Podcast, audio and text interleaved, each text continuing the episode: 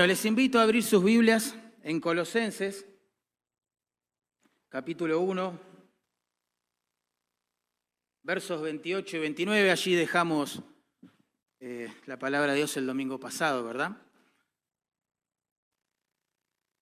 Colosenses capítulo 1, verso 28 y 29. Vamos a leer en realidad desde el verso 24, así nos ponemos en contexto. Dice así la palabra de Dios, ahora me gozo en lo que padezco por vosotros y cumplo en mi carne lo que falta de las aflicciones de Cristo por su cuerpo, que es la iglesia, de la cual fui hecho ministro, según la administración de Dios que me fue dada para con vosotros, para que anuncie cumplidamente la palabra de Dios, el misterio que había estado oculto desde los siglos y edades, pero que ahora ha sido manifestado a sus santos, a quienes Dios quiso dar a conocer las riquezas de la gloria de este misterio entre los gentiles, que es Cristo en vosotros, ese es el misterio, ¿no? Cristo en vosotros, la esperanza de gloria. ¿A quién anunciamos? Dice Pablo, es decir, a Cristo, ¿no?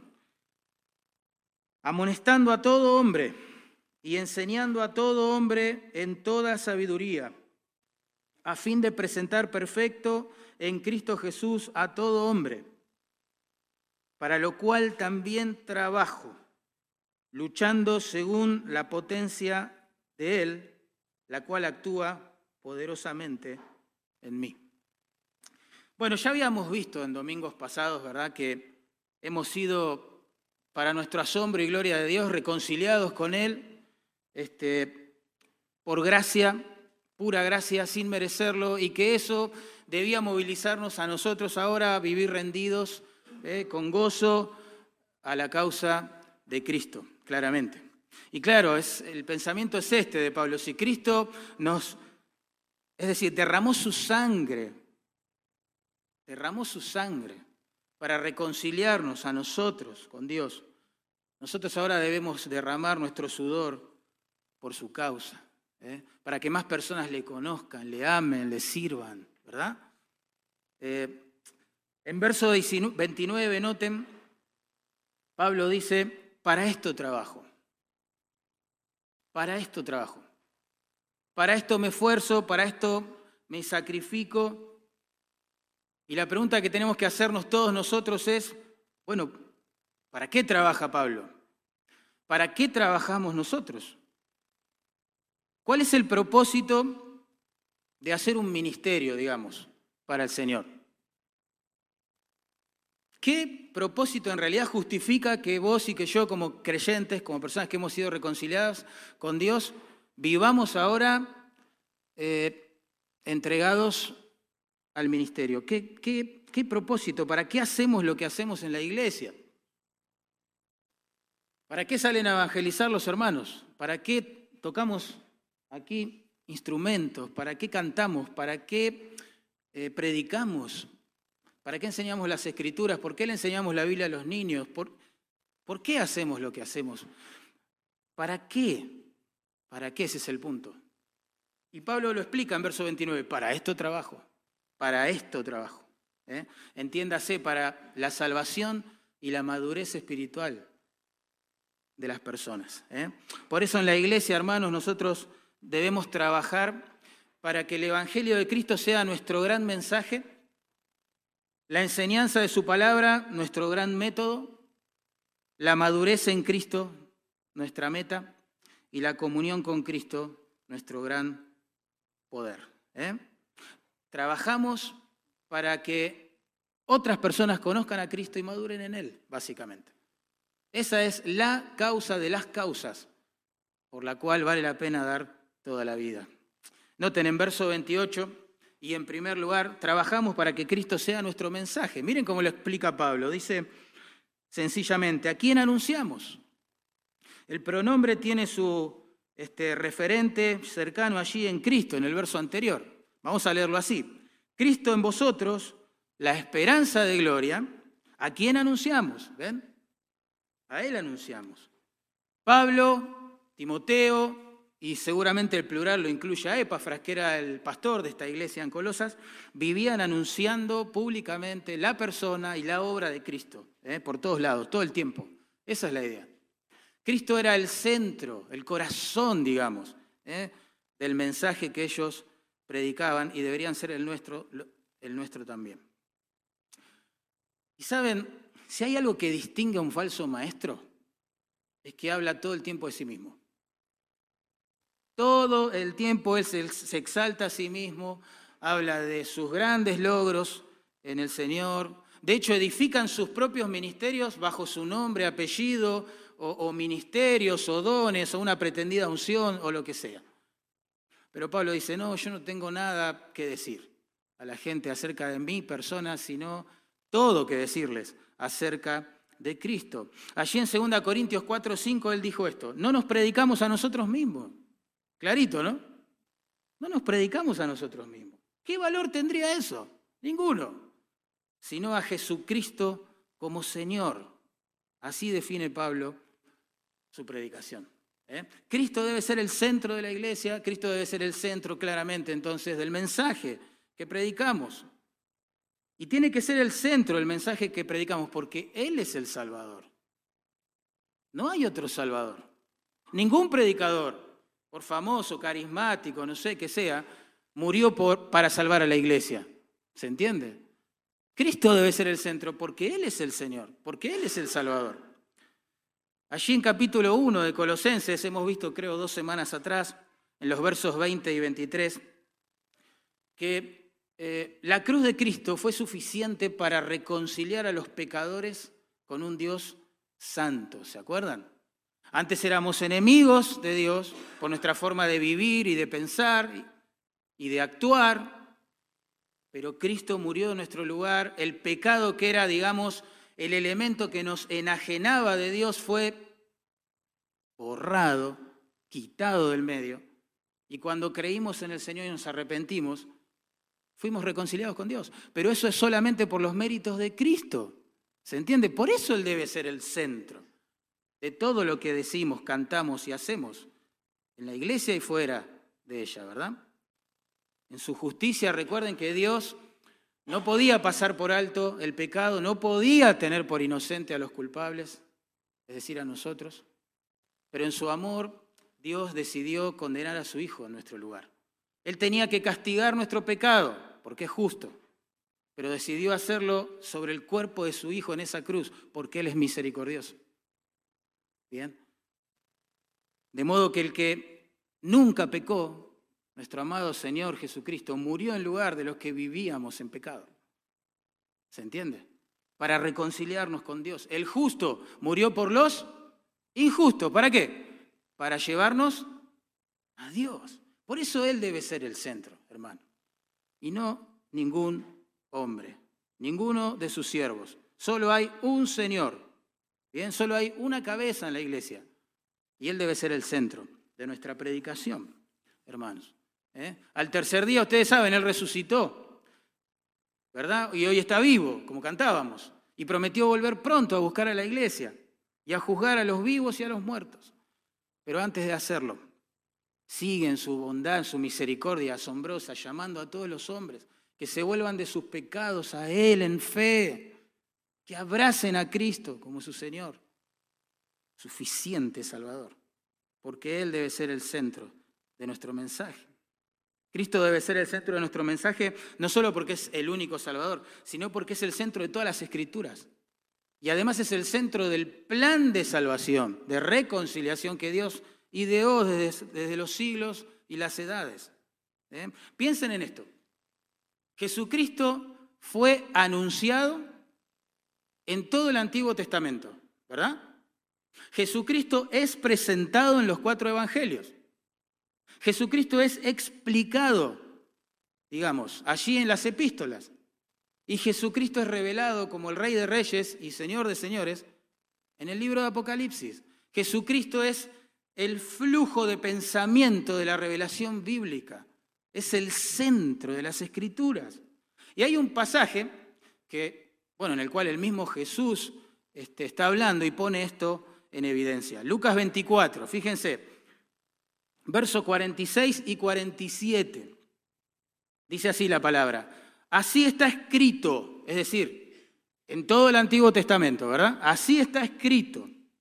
Y así fue necesario que el Cristo padeciese y resucitase de los muertos al tercer día y que se predicase en su nombre el arrepentimiento y el perdón de pecados en todas las naciones.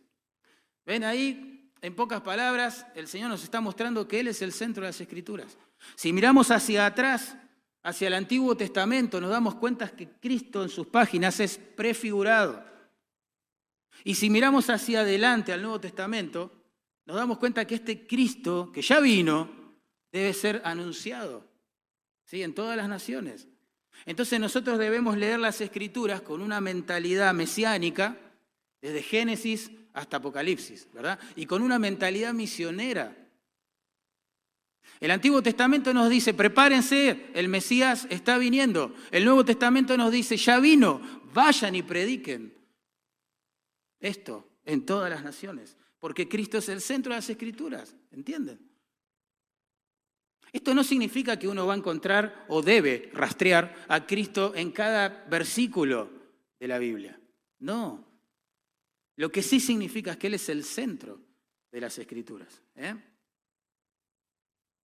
En Génesis 12 ustedes recordarán, y lo hemos venido diciendo ¿no? en esta serie de mensajes en, en Colosenses, Dios hizo un pacto con Abraham y le dijo, ¿se acuerdan? De tu descendiente o de tu simiente, ahí está, serán benditas todas las naciones de la tierra, todas las naciones de la tierra, a partir de la simiente de Abraham. Y en Gálatas 3:16, por si alguien tenía dudas, a quién se refería esta simiente de Abraham, Pablo le pone nombre, la identifica claramente con Cristo. Recuerden, dice así, a Abraham fueron hechas las promesas y a su simiente.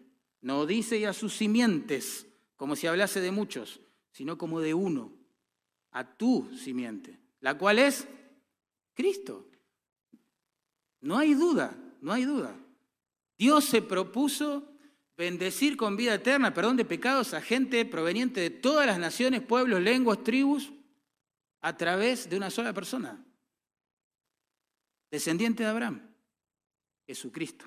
Por eso Mateo en su Evangelio cuando presenta la persona de Cristo lo hace con estas palabras, hijo de David, hijo de Abraham.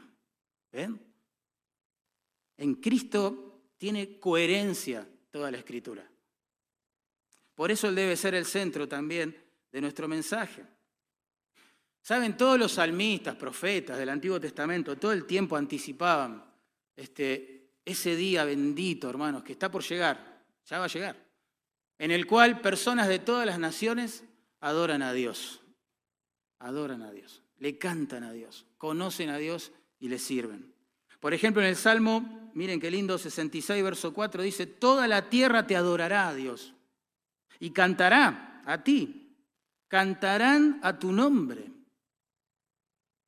Y es más, el profeta Isaías incluye ¿no? en este coro de redimidos que adoran a Dios a, naciones súper enemigas de Dios. Miren, se lo voy a leer.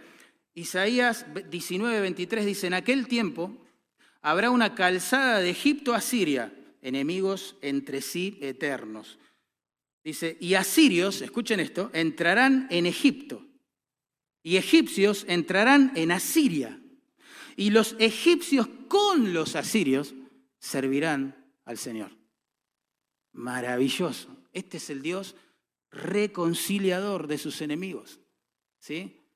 Precioso, llegará ese día, llegará ese día, cuando gente de todas las naciones, pueblos, tribus, lengua, nación, redimidos, reconciliados con Dios por medio de Cristo, van a adorar su santo y bendito nombre, hermanos. Y todo esto es gracias a la obra de Cristo. Por eso debe ser el centro de nuestro mensaje ¿eh? y de nuestra misión. No nos predicamos a nosotros mismos, sino a Jesucristo como Señor, hermanos. ¿Mm? Y debemos anunciar a Cristo porque el medio, el método, la herramienta que Dios usó para concretar esta bendición de Abraham a todo el mundo es la voz de la iglesia, de Cristo. Aquí Pablo dice, nosotros anunciamos a Cristo. La idea es todo el tiempo. Vivimos para eso. Vivimos anunciando a Cristo. En 2 Corintios 5, 18 dice, Dios nos dio el ministerio de la reconciliación. Hay que anunciarle al mundo que Dios está en Cristo reconciliando a los pecadores consigo mismo. Eso es lo que le tenemos que contar al mundo, iglesia. Para eso viajaron Jorge y Perla al Chaco. Y para eso salen los hermanos a los trenes, las plazas. Y para eso cada uno de nosotros está puesto en su lugar de trabajo, de estudio, en un vecindario particular, dentro del contexto de una familia en particular, para compartir que Dios está en Cristo reconciliando a sus enemigos. Que hay perdón, que hay vida en Cristo para el que cree y se arrepiente de sus, pecados. Por eso Él debe ser el centro, hermanos. ¿eh? Saben, yo sé que estoy diciendo algo que parece una obviedad, ¿verdad? Pero el punto es que si Cristo no es el centro de nuestro mensaje en el día de hoy, las nociones, vamos a decirlo así, terapéuticas, filosóficas, políticas, morales, religiosas, denominacionales, van a ser el centro de este púlpito el día de mañana, para nuestra ruina y perdición. La necesidad más grande de las personas, hermano, la necesidad más grande de las personas, no es solo superar sus traumas, elevar su autoestima, alcanzar sus sueños, ser sanos físicamente hablando, prósperos, ricos, felices. Es mucho más que eso. Jesús dijo, ¿de qué le sirve al hombre? Ganar el mundo y perder su alma.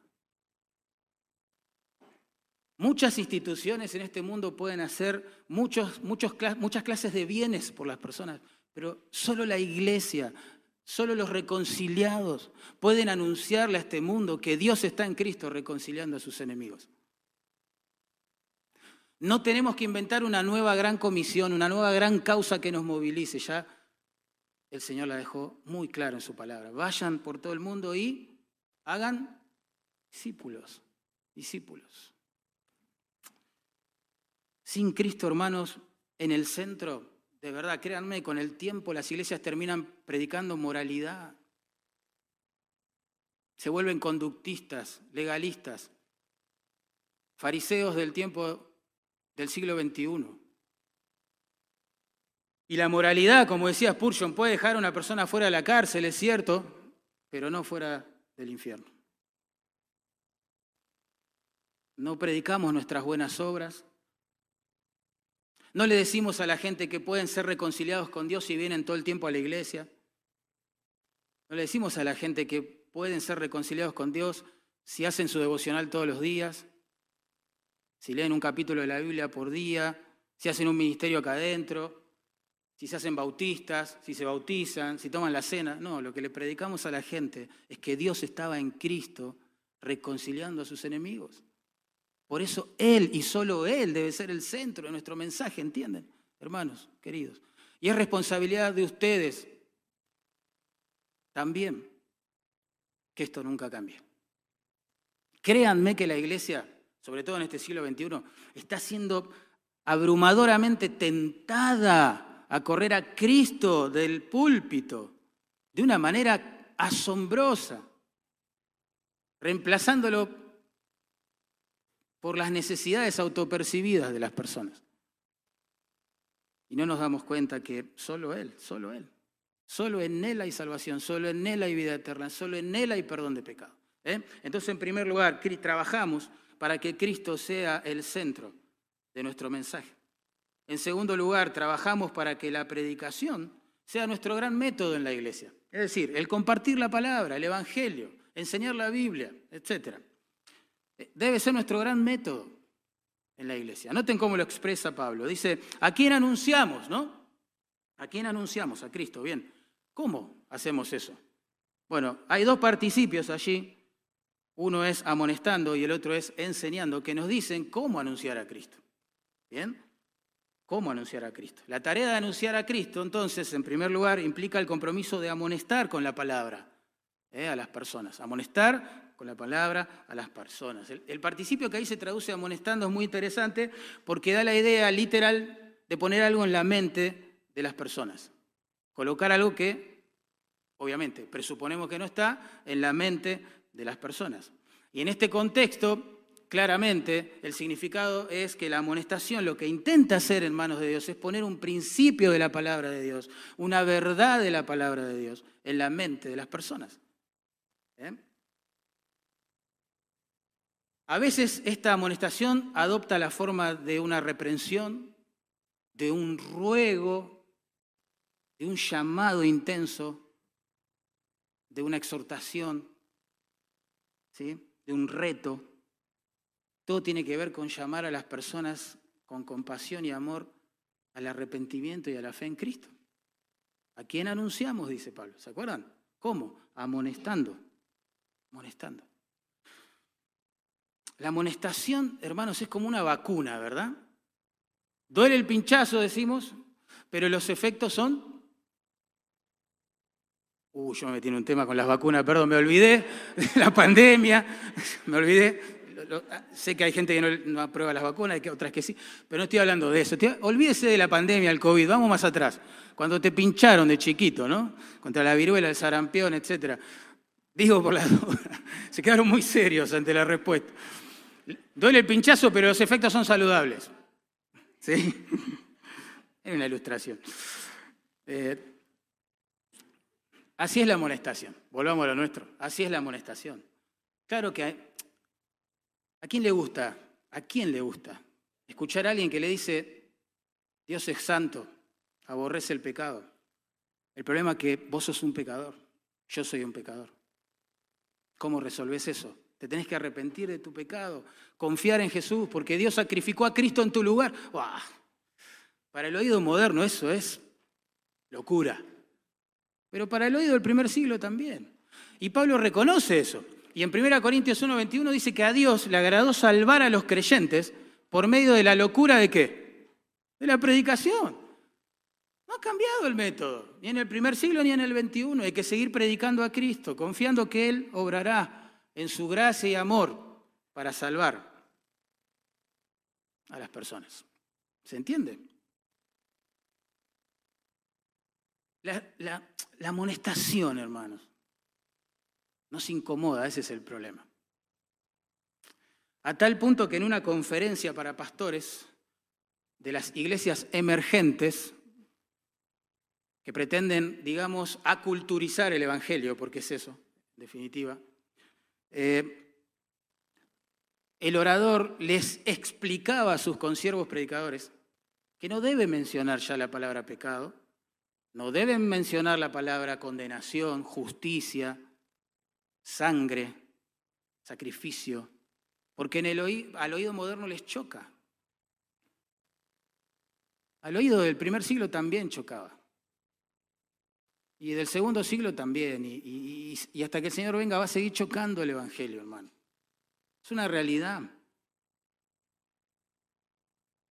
Por eso se inventaron tantos otros falsos evangelios. Porque la gente ya se cansó de ser rechazada en las iglesias. Los predicadores, de ser juzgados y catalogados como mojigatos y puritanos en el mal sentido de la palabra y cosas como esas. Entonces la iglesia comenzó a digamos, aguar su mensaje un poquito. Y a bajar un cambio, ¿no? Como dicen los chicos. Y bueno, nada, recortar el diccionario teológico de las escrituras y adaptarlo. Pero hermanos, Pablo dice, yo vivo anunciando a Cristo y eso indica sí o sí que toca amonestar a la gente. Tengo que llamar a la gente al arrepentimiento.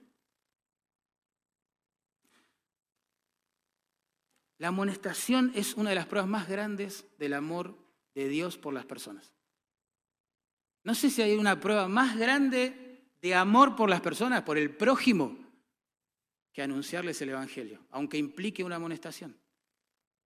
Un llamado a arrepentirse y creer. ¿Por qué? Porque salva vidas el Evangelio. La amonestación duele, insisto. Pero es el método de Dios para salvar y santificar, no solo para salvar. Piensen, ¿cómo se sintió la multitud después de haber escuchado el Evangelio de labios de Pedro, allí en Hechos capítulo 2? El verso 15 dice que ellos se compungieron de corazón. La idea es como que les atravesó un cuchillo el corazón. Les dolió el alma, esa es la idea. Pero después nos enteramos que 3.000 de esas personas se convirtieron a Cristo y se añadieron a la iglesia. ¿Dolió? Claro que duele. El Evangelio confronta nuestro pecado, nuestro orgullo, nos duele. Pero es poder de Dios para salvar a todo aquel que cree. No podemos predicar otra cosa. Pensemos en los creyentes y la amonestación. ¿Cómo se sintió el rey David cuando el profeta Natán lo confrontó y le dijo, vos estás adulterando, vos? ¿Cómo se sintió él? Mal, quebrantado. Sin embargo, Dios usó esa amonestación para que él se vuelva al gozo del Señor nuevamente, ¿verdad? Yo insisto, no hay prueba más grande del amor de Dios que decir la verdad de las escrituras. En amor, con compasión, pero la verdad, la verdad. La iglesia es columna y baluarte de la... Así que por medio de la amonestación, hermanos, Dios lastima, pero con el fin de sanar. Dios quebranta, claro que sí, pero con el fin de restaurar. A través de la amonestación Dios derriba el orgullo, claro que sí, pero para edificar humildad. Expone el pecado del Señor a través de la amonestación, pero para cubrirlo con su sangre y salvar. Aflige al culpable la amonestación, pero para llevarlo a confesar y alegrarse nuevamente en su Señor. Amarga al que ha caído, ¿sí?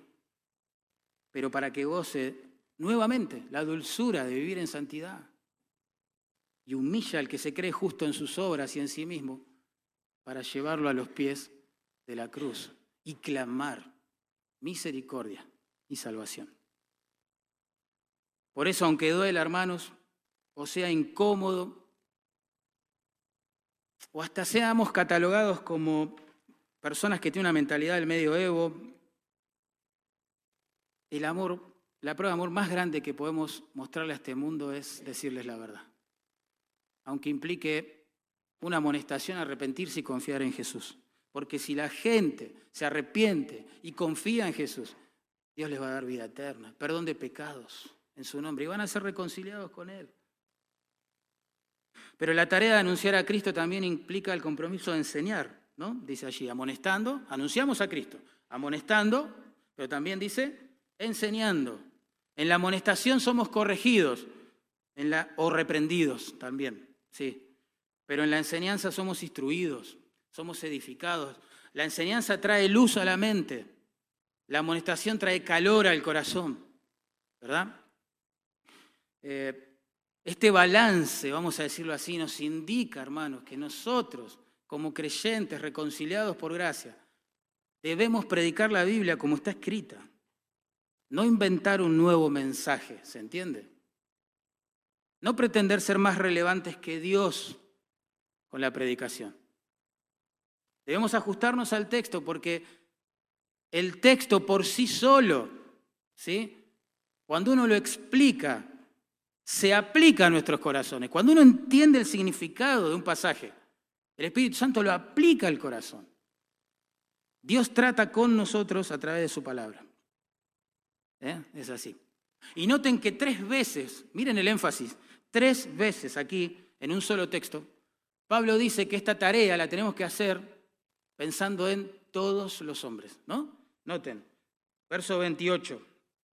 Dice, ¿a quién anunciamos? Amonestando a todo hombre y enseñando a todo hombre, en toda sabiduría, a fin de presentar perfecto en Cristo Jesús a, el énfasis es ineludible ineludible a todo hombre. Por supuesto, esto no quiere decir a todo hombre sin excepción. Porque es imposible que el apóstol Pablo, digamos, alcanzar a todo el mundo con su ministerio, ¿verdad? Y de hecho la Biblia es clara en revelar que lamentablemente muchos, muchos transitan el camino ancho que conduce a la perdición. Lamentablemente. No quiere decir a todo hombre sin excepción, sino a todo hombre sin discriminación. Es decir, el mensaje de Cristo debe ser predicado a todo tipo de persona. ¿Se entiende? Más allá de su color de piel, más allá de su condición social, más allá de su cultura, más allá de el punto en este planeta en el que viva, toda persona debe escuchar el Evangelio. Y esa es la tarea de la iglesia. ¿eh? Ese es el punto. Como dijo Pablo en Gálatas 3:28, ya no hay judío, ya no hay griego, ya no hay hombre, ya no hay mujer, no hay esclavo ni libre. Porque todos sois, sois, dice, uno en Cristo Jesús, una de las cosas más bellas que Dios hace a través de la iglesia es romper todas esas barreras que tanta sangre ha derramado en la historia de la humanidad. En Cristo, un siervo y un libre podían adorar juntos, un hombre y una mujer, un judío, un gentil. Es precioso ver eso. De hecho, hay un historiador que es un difamador de los cristianos pobres del primer siglo, que sin embargo terminó reconociendo este aspecto de la iglesia, diciendo, wow, he visto que el único lugar en todo este imperio donde un esclavo y su amo pueden hacer algo juntos es la iglesia. Lo escribió un enemigo de la fe. Tremendo, tremendo. A todo hombre, dice allí, a todo hombre. Ahora, uno dice, bueno, hasta ahora nada de esto tiene que ver conmigo porque, bueno, es Pablo el que está hablando, él fue llamado a ser apóstol, qué sé yo, a llevar el Evangelio a los gentiles. Así que creo que esto se refiere a él y a Timoteo en todo caso, no sé. Sí, Pablo está describiendo su ministerio, ¿verdad? Pero tiene una aplicación directa y aún mismo dentro de esta misma carta a cada uno de nosotros, hermanos. Porque acá, fíjense, en Colosenses 1.28, los que amonestan, los que enseñan, ¿verdad? Los que anuncian a Cristo, es cierto, son Pablo, Timoteo, Epafras, quizás. Pero en capítulo 3, verso 16, fíjense, la responsabilidad cae sobre todos nosotros, todos nosotros, sin excepción. Dice allí, la palabra de Cristo mora en abundancia en vosotros. El pronombre es inclusivo, ¿no?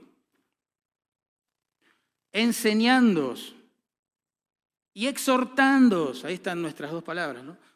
Pero unos a otros ahora en toda sabiduría, cantando con gracia en vuestros corazones al Señor, con salmos, himnos y cánticos espirituales. Hermanos, nada más bello, espiritualmente hablando, nada más edificante que asistir a una iglesia en la cual sus miembros, todos, conversan las escrituras, cantan las escrituras, comparten en sencillez y humildad las escrituras.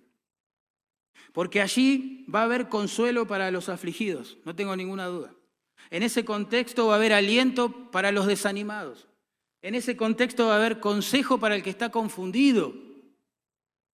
En un contexto así donde todos conversamos, compartimos y cantamos las escrituras, hermanos, va a haber enseñanza, alimento para aquel que tiene hambre y sed de, de su Señor.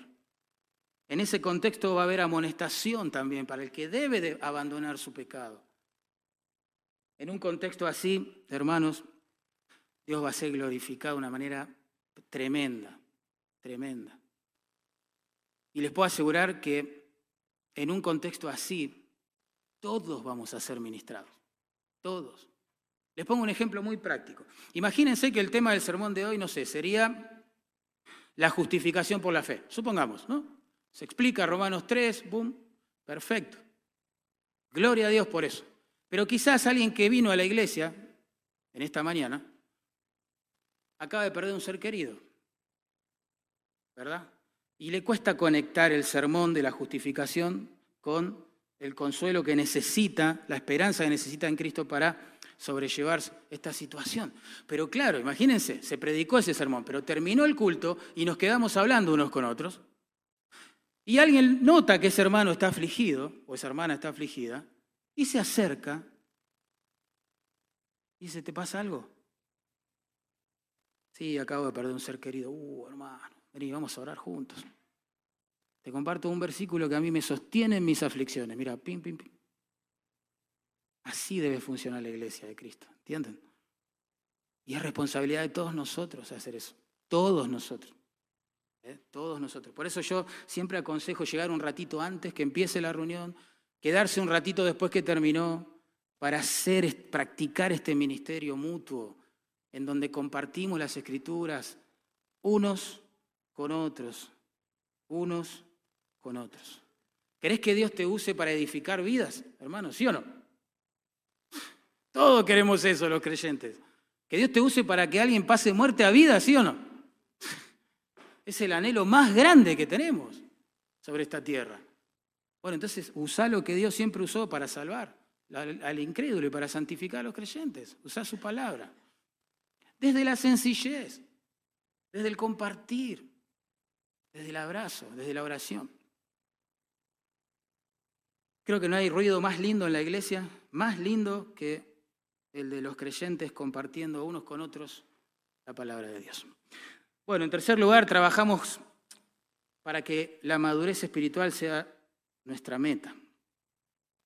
No alcanza con que prediquemos al mundo que en, en Cristo Dios está reconciliando a sus enemigos, no alcanza con eso. Cuando la gente cree en el Señor, comienza una carrera hacia la madurez, ¿se entiende? Espiritual ahora. Ahora la idea es que el nuevo creyente empiece a crecer en el Señor y que empiece a reflejar al Señor en su vida, ¿no? De eso se trata. Pablo dice, noten conmigo, allí en el verso 28. Dice, a quien anunciamos, amonestando a todo hombre, enseñando a todo hombre en toda sabiduría, a fin de presentar, ahí está, perfecto, en Cristo Jesús, a todo hombre. Ese es el propósito que conducía al ministerio de Pablo y su equipo, digamos. Presentar perfecto en Cristo Jesús a todo hombre. Y ese debería ser el propósito que debe conducir tu ministerio en la iglesia y el mío. Ellos, Pablo, Timoteo, Epafras, amonestan, enseñan, anuncian a Cristo todo el tiempo, es la idea, con miras a que los hombres, todos los hombres que estén bajo su influencia, digamos, ¿sí? puedan crecer, madurar a la semejanza de Cristo. Santa meta ¿eh? para un ministerio. Preciosa meta, porque es la meta que el Señor tiene también para con la iglesia. En Romanos 8:29 Él dice que nos escogió, ¿se acuerdan? Para que seamos hechos conforme a la imagen de su Hijo. Dios tiene esa meta con nosotros. Por lo tanto, debería ser nuestra meta también a la hora de hacer un ministerio. En Gálatas 4:19, miren lo que dice Pablo, hijitos míos, por quienes vuelvo a sufrir dolores de parto hasta que Cristo sea formado en vosotros. Ahí está. Pablo dice, ay, cómo sufro por la iglesia en Galacia. Uf. Y este sufrimiento va a durar hasta que Cristo sea formado en ellos, hasta que sean maduros espiritualmente en Cristo. En Efesios capítulo 4, versos 11 y 13, Pablo afirma que Dios le regaló liderazgo a la iglesia, que instruya a la iglesia con las escrituras, con este fin, Dice, hasta que todos lleguemos a la unidad de la fe y del conocimiento del Hijo de Dios. A un varón perfecto, ahí está nuestra palabra, o maduro, a la medida de la estatura de la plenitud de Cristo. ¿Ven? Lo mismo. La misma meta presentada con otras palabras. ¿eh? La meta del ministerio de la palabra en la iglesia, tanto la que se predica desde un púlpito como la que se comparte en una mesa de discipulado, en un grupo, en un grupo pequeño, en una escuela de jóvenes o lo que sea, es que justamente todas las personas conozcan a Cristo, amen a Cristo, obedezcan a Cristo y empiecen a reflejar a Cristo, ¿sí? Dentro y fuera de la comunión de la iglesia. Trabajamos para que las personas maduren en Cristo, eso es lo que está diciendo Pablo. Anunciamos todo el tiempo, predicamos todo el tiempo, amonestamos todo el tiempo, enseñamos todo el tiempo, eh, pero con esa meta en mente, que Cristo sea glorificado, conocido e imitado por su pueblo. ¿eh? Y esta meta tiene un aspecto presente que tiene que ver con, bueno, trabajar con las escrituras a medida que vamos creciendo en el Señor, todos los creyentes, pero también tiene un aspecto futuro donde el Señor ya se ha propuesto, ¿sí? santificar con la palabra a su esposa, a la iglesia, a fin de presentársela perfecto, sin mancha, ni arruga, ni cosa semejante ¿eh? que la fe, digamos, delante de la presencia del Señor. Así que esto va a pasar. Vamos a llegar a ser semejantes a Cristo algún día.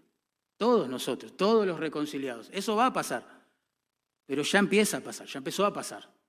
Y debe pasar aquí en la tierra, a medida que vos y yo vamos compartiendo las escrituras, a medida que vos y yo vamos anunciando a Cristo, amonestando y enseñando las escrituras.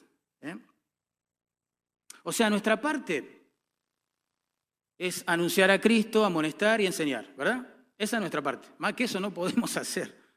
La parte del Señor es usar esas, esas palabras que anunciamos, con la cual amonestamos y que enseñamos para salvar al que es incrédulo y santificar al que es creyente. Eso solamente Dios puede hacerlo, ¿verdad? Solo Dios puede hacer eso. Una vez estábamos hablando de estas cosas en una conferencia de pastores y un hermano se me acercó y me dice, pastor, estoy hiper frustrado con el sermón. ¿En serio? ¡Wow! ¿Qué pasó? ¿Por qué? ¿Y por qué yo no puedo hacer nada de eso? Yo no puedo salvar a los incrédulos, yo, no puedo santificar a los creyentes, yo no puedo hacer que ellos maduren la semejanza de Cristo, que ellos amen al Señor. Yo no puedo hacer eso. Yo no puedo inyectarles amor por Cristo en el corazón, amor por la palabra en el corazón. Yo no puedo cambiar sus corazones. Estoy frustrado. Así me habló. Yo le digo, bienvenido al club. Porque justamente es a ese punto donde Dios te quiere llevar y donde me quiso llevar. Para que nos demos cuenta, hermanos, que nosotros tenemos una parte mínima en la obra de Dios, ¿sí? que tiene que ver con su palabra, y Él hace lo que es sobrenatural, sorprendente en los corazones de las personas, con esa misma palabra. ¿Se entiende? Y cuando algo sucede, un incrédulo se convierte, o un creyente es restaurado a la comunión con Dios, o crece espiritualmente, o lo que sea, ¿quién se lleva la gloria? El Señor. ¿Entienden? Así diseñó Dios las cosas.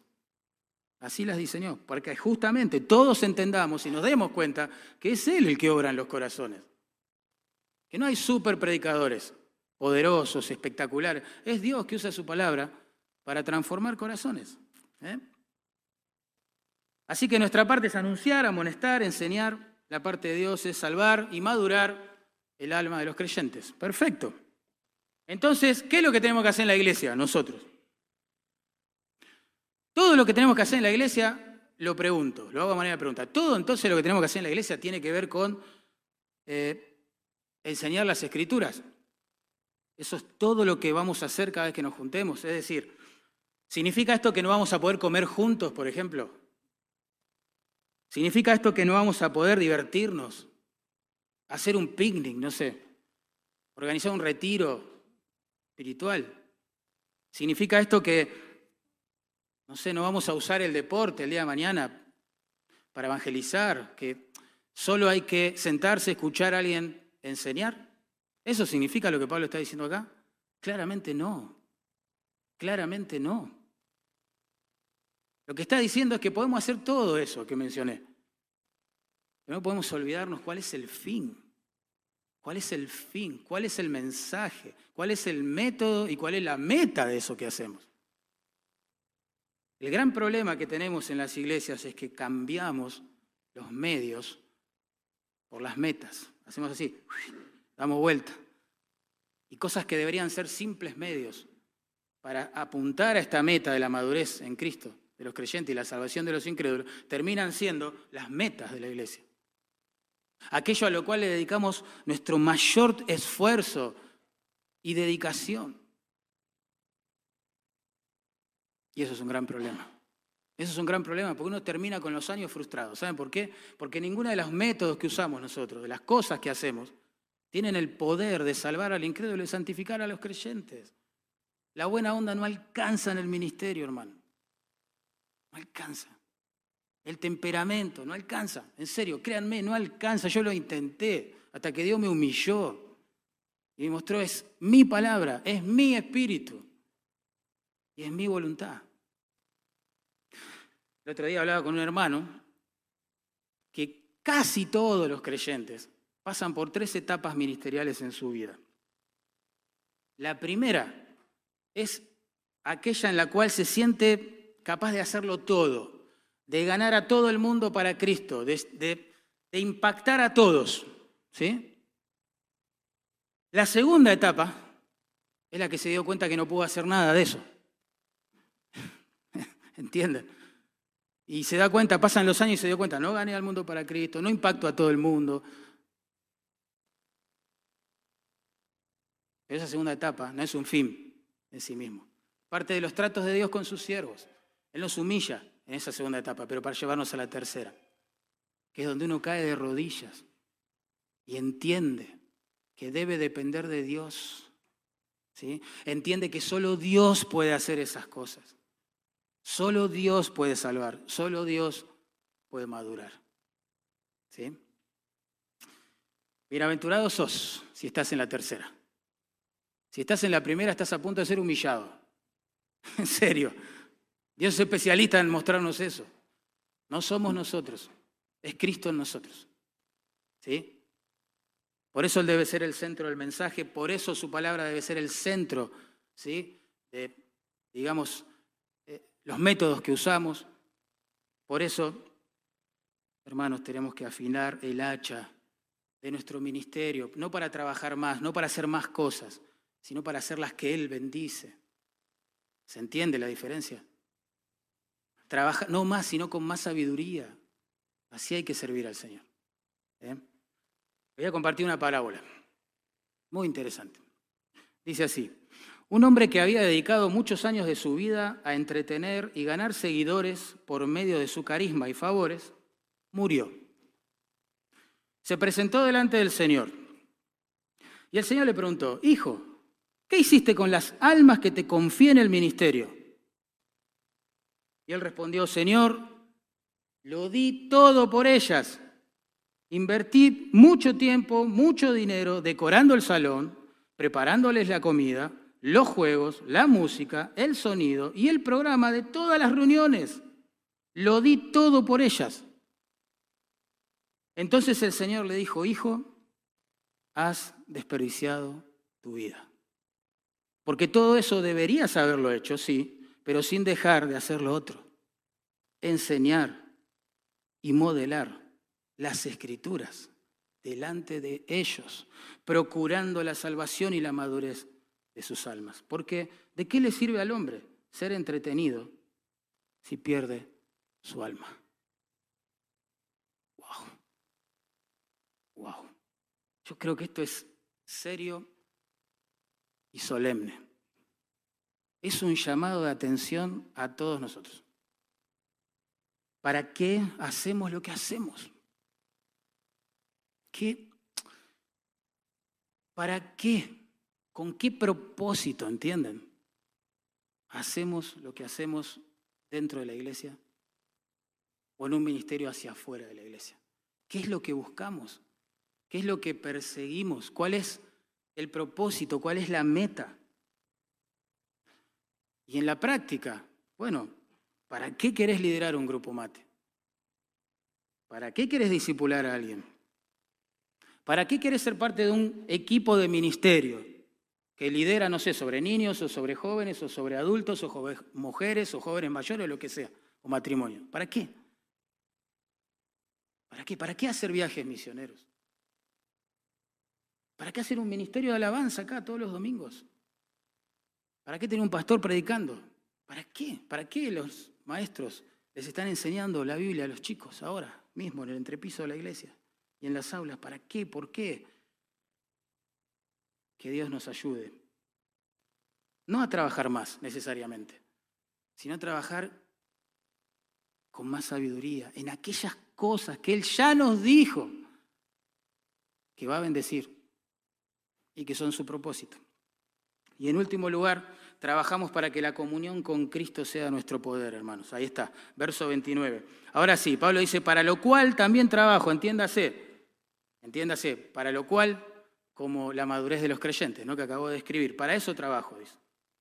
¿No? luchando según la potencia de Él, la cual actúa poderosamente en mí. Qué interesante. Ese verbo se traduce trabajo, denota eso, un trabajo pero arduo, agotador, extenuante. Pablo, hermano, lo que está diciendo en términos contemporáneos, ¿no? yo lo, lo traigo a nuestra forma de expresarnos hoy, me estoy matando. Eso es lo que está diciendo.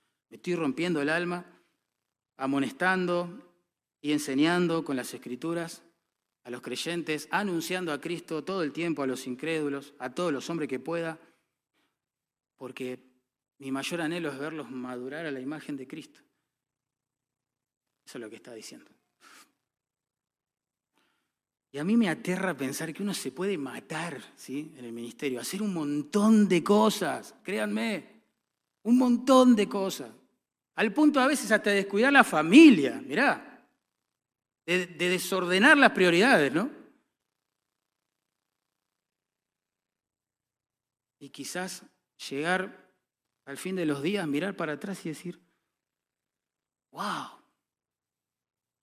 no he discipulado a nadie. Pasé la vida en la tierra sin ver un convertido. Es decir, ¿te imaginas algo así? Pero viví de reunión en reunión, activo en todos los ministerios que pude, de aquí para allá, corriendo, lunes, martes, sábado, domingo, el miércoles a la noche. Y, Yo creo que Dios nos dejó este texto para justamente no caer en esa tragedia ministerial, ninguno de nosotros. Podemos estar tan ocupados en la obra y a la vez tan desenfocados en lo que esa obra significa. Qué tragedia espiritual. Qué triste.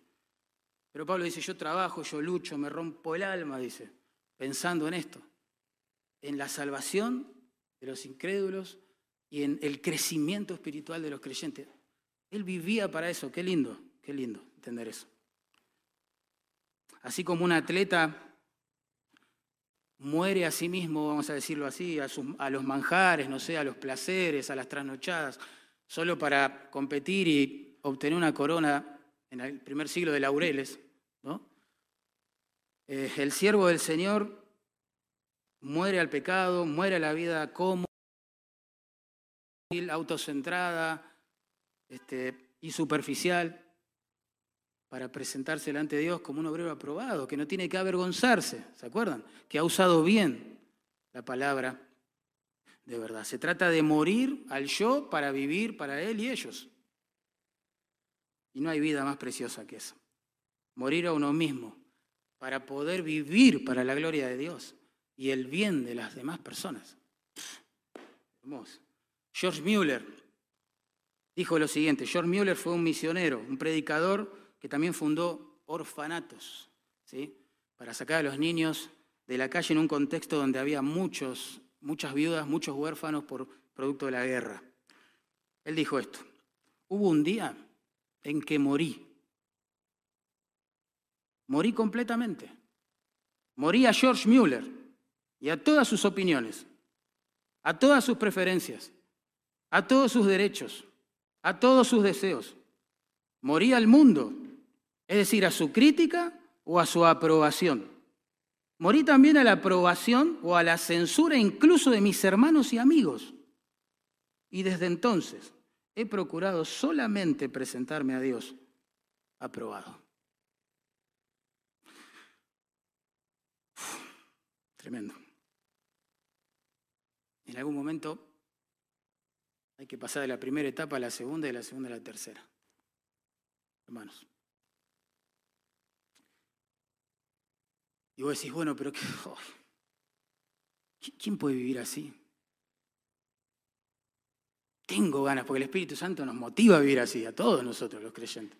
Y yo quiero darle todo al Señor, pero si doy un paso así, me involucro y demás, ¿quién me va a dar el poder para sostenerme en el tiempo, no? Vivir así por décadas, no sé, ¿qué? No, yo no voy a poder. Bueno, Pablo dice en el verso 29, trabajo, ¿sí? Trabajo para eso, de verdad, me mato. Lucho, agonizo como un atleta, es la idea también. Pero según la potencia de él, dice el texto, ¿vieron? la cual actúa poderosamente en mí. Ahí está. La respuesta de Pablo es simple a esas preguntas y miedos que todos tenemos. Todos. Tranquilo. Si Pablo estaría acá, nos diría, tranquilo. El mismo Dios que te llama a vivir así, te va a dar el poder para que puedas hacerlo. Él es suficiente para sostenerte con su diestra de poder, soberana, omnipotente, a través de los siglos. Te llevará la gloria y te va a sostener acá también. Eso es lo que Pablo está diciendo. Yo trabajo, yo me esfuerzo, yo le doy todo a mi Señor, por amor a mi Señor, por compasión a las almas, pero Él es el que me da poder para hacerlo. ¿Se entiende? Así que sí, podemos vivir entregados, anunciarle a Cristo a este mundo, amonestar y enseñar a los creyentes, procurar la madurez de otros, aunque en el camino hay un montón de dolor, desilusión, decepción, lágrima. ¿Se acuerdan? Pablo dijo, me gozo en lo que padezco por vosotros. Es una mezcla el ministerio de estas cosas. Pero a la larga y en el tiempo, lo único que vamos a ver para atrás es la huella digital de Dios. Él está con nosotros. Su poder actúa en nosotros cuando le obedecemos. Claro que sí. Así funciona la vida cristiana, hermano. Vos Vamos a hacerlo práctico. Yo anuncio a Cristo, es mi responsabilidad. Dios no lo va a hacer por mí. Yo anuncio a Cristo, pero es Dios el que va a salvar ¿sí? a su pueblo. Punto. Así funciona. Yo soy el que tengo que amonestar, ¿no? Según este texto. Dios no lo va a hacer por mí. Pero Dios es el único que puso esa amonestación para santificar a alguien.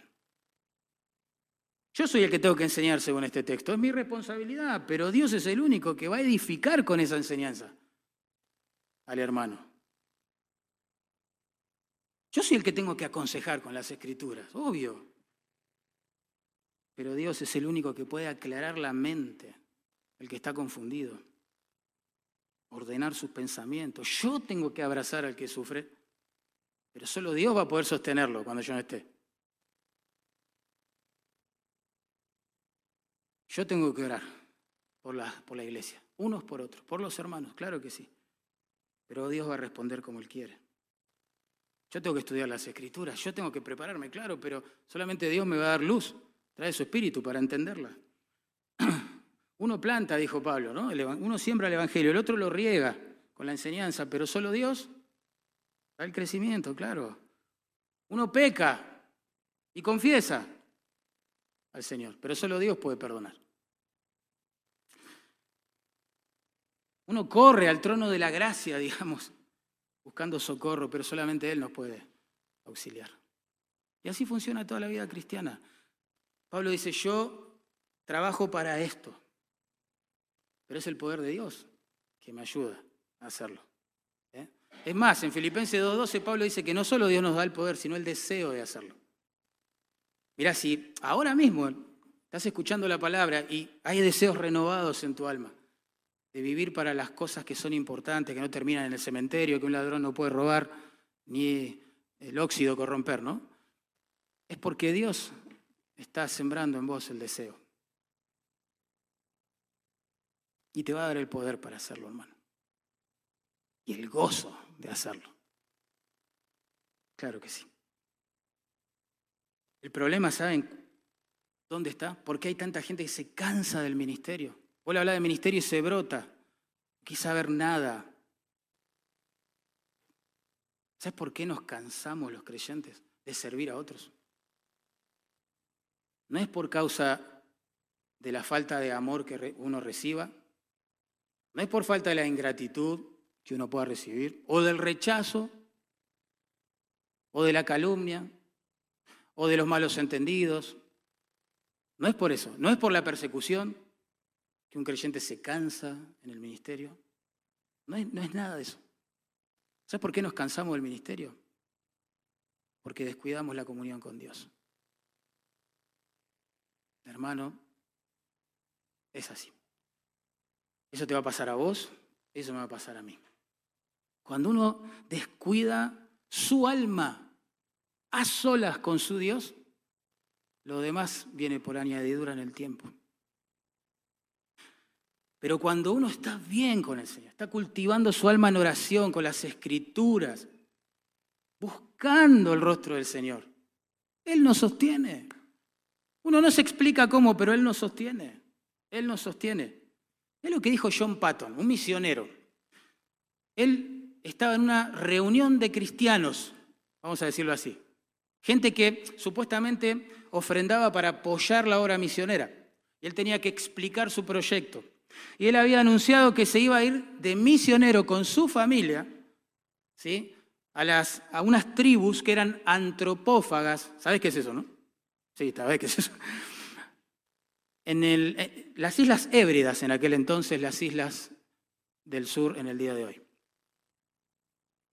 Claro, cuando hizo su anuncio, hubo gente que bajó la cabeza, otros se tomaban la frente y decían, no puede ser, ¿qué está haciendo? ¿Cómo va a ser eso? Hasta que uno se animó y le preguntó, eh, John, perdón, ¿no tenés miedo de ser comido por esos caníbales? ¿Saben cuál fue su respuesta? Él dijo así, mire Señor, todos moriremos y seremos comidos por gusanos. Prefiero morir sirviendo a Cristo y ser comido por caníbales que vivir para el placer, la comodidad o el dinero y morir comido por gusanos. tremendo, y así vivió y así murió este hombre. No es, no son las pruebas, las dificultades, la persecución, el sacrificio, no es eso lo que nos frustra en el ministerio, hermano. No, es nuestra falta de comunión con Dios. Porque el texto es muy claro, es el poder de Él que actúa en nosotros el que nos va a sostener. Nuestras fuerzas no alcanzan, hermano. Nuestra sabiduría, nuestra experiencia de los años ministeriales no sirve. Tenemos que buscar al Señor. Por eso Pablo decía, todo lo puedo en... Claro. Y después, en un contexto de guerra espiritual, nos dijo, fortaleceos en Él. Claro, el poder está en Él. La comunión con Él, hermanos. Por eso, ya terminando, pensemos en eso.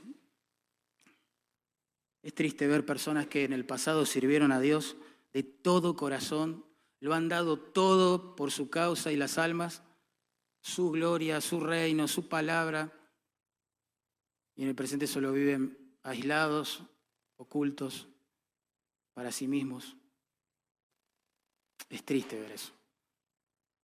Pero puedo asegurarles que en algún momento de sus historias particulares no solo hubo dolor, problema, pecado, aflicción. Es, este mundo es así. No solo eso, sino que en algún punto han descuidado su relación con Dios. Y créanme, no alcanzan nuestra fuerza. No, no. No hay chance, ¿eh? No podemos vivir el ministerio, este ministerio espiritual, cristocéntrico, en nuestra fuerza. No se puede, hermano. No lo intentes, porque no se puede. Te vas a frustrar, vas a frustrar a otros. Vamos a orar. Señor amado, gracias por tu palabra. Tú eres tan bueno con tu pueblo, porque nos llamas a vivir de determinada manera para tu gloria y nuestro gran gozo, pero también nos das el deseo de hacerlo, el poder para hacerlo cada vez que te buscamos. Gracias, Señor. Ayúdanos, por favor, a perseverar hasta el final así. El corazón de mis hermanos y el mío, Señor, es tan propenso a divagar, a distraerse, a olvidarse que no puede solo, que es dependiente, que necesita de tu poder, Señor. Que todos estamos en riesgo de tropezar, caer y abandonar. Te ruego, por favor, Señor, con temor y temblor, por mí, por mis hermanos. Ayúdanos a volver a ti una y otra vez. Pon una pasión en nosotros para buscar tu rostro, Señor, para orar en casa, a solas, cerrada la puerta, también con hermanos, para orar, para clamar, para depender, para humillarnos. Convencenos, Señor, de que nuestras fuerzas no alcanzan, que te necesitamos, Dios, Guarda nuestros corazones, Señor, por favor, del pecado, de Satanás, de las corrientes de este mundo y de nuestro propio y malvado viejo hombre que sigue latiendo. Guardanos, Señor. Quisiéramos todos nosotros terminar bien esta carrera, con un matrimonio intacto, Dios, con un corazón intacto, que late de amor por ti y por tu reino.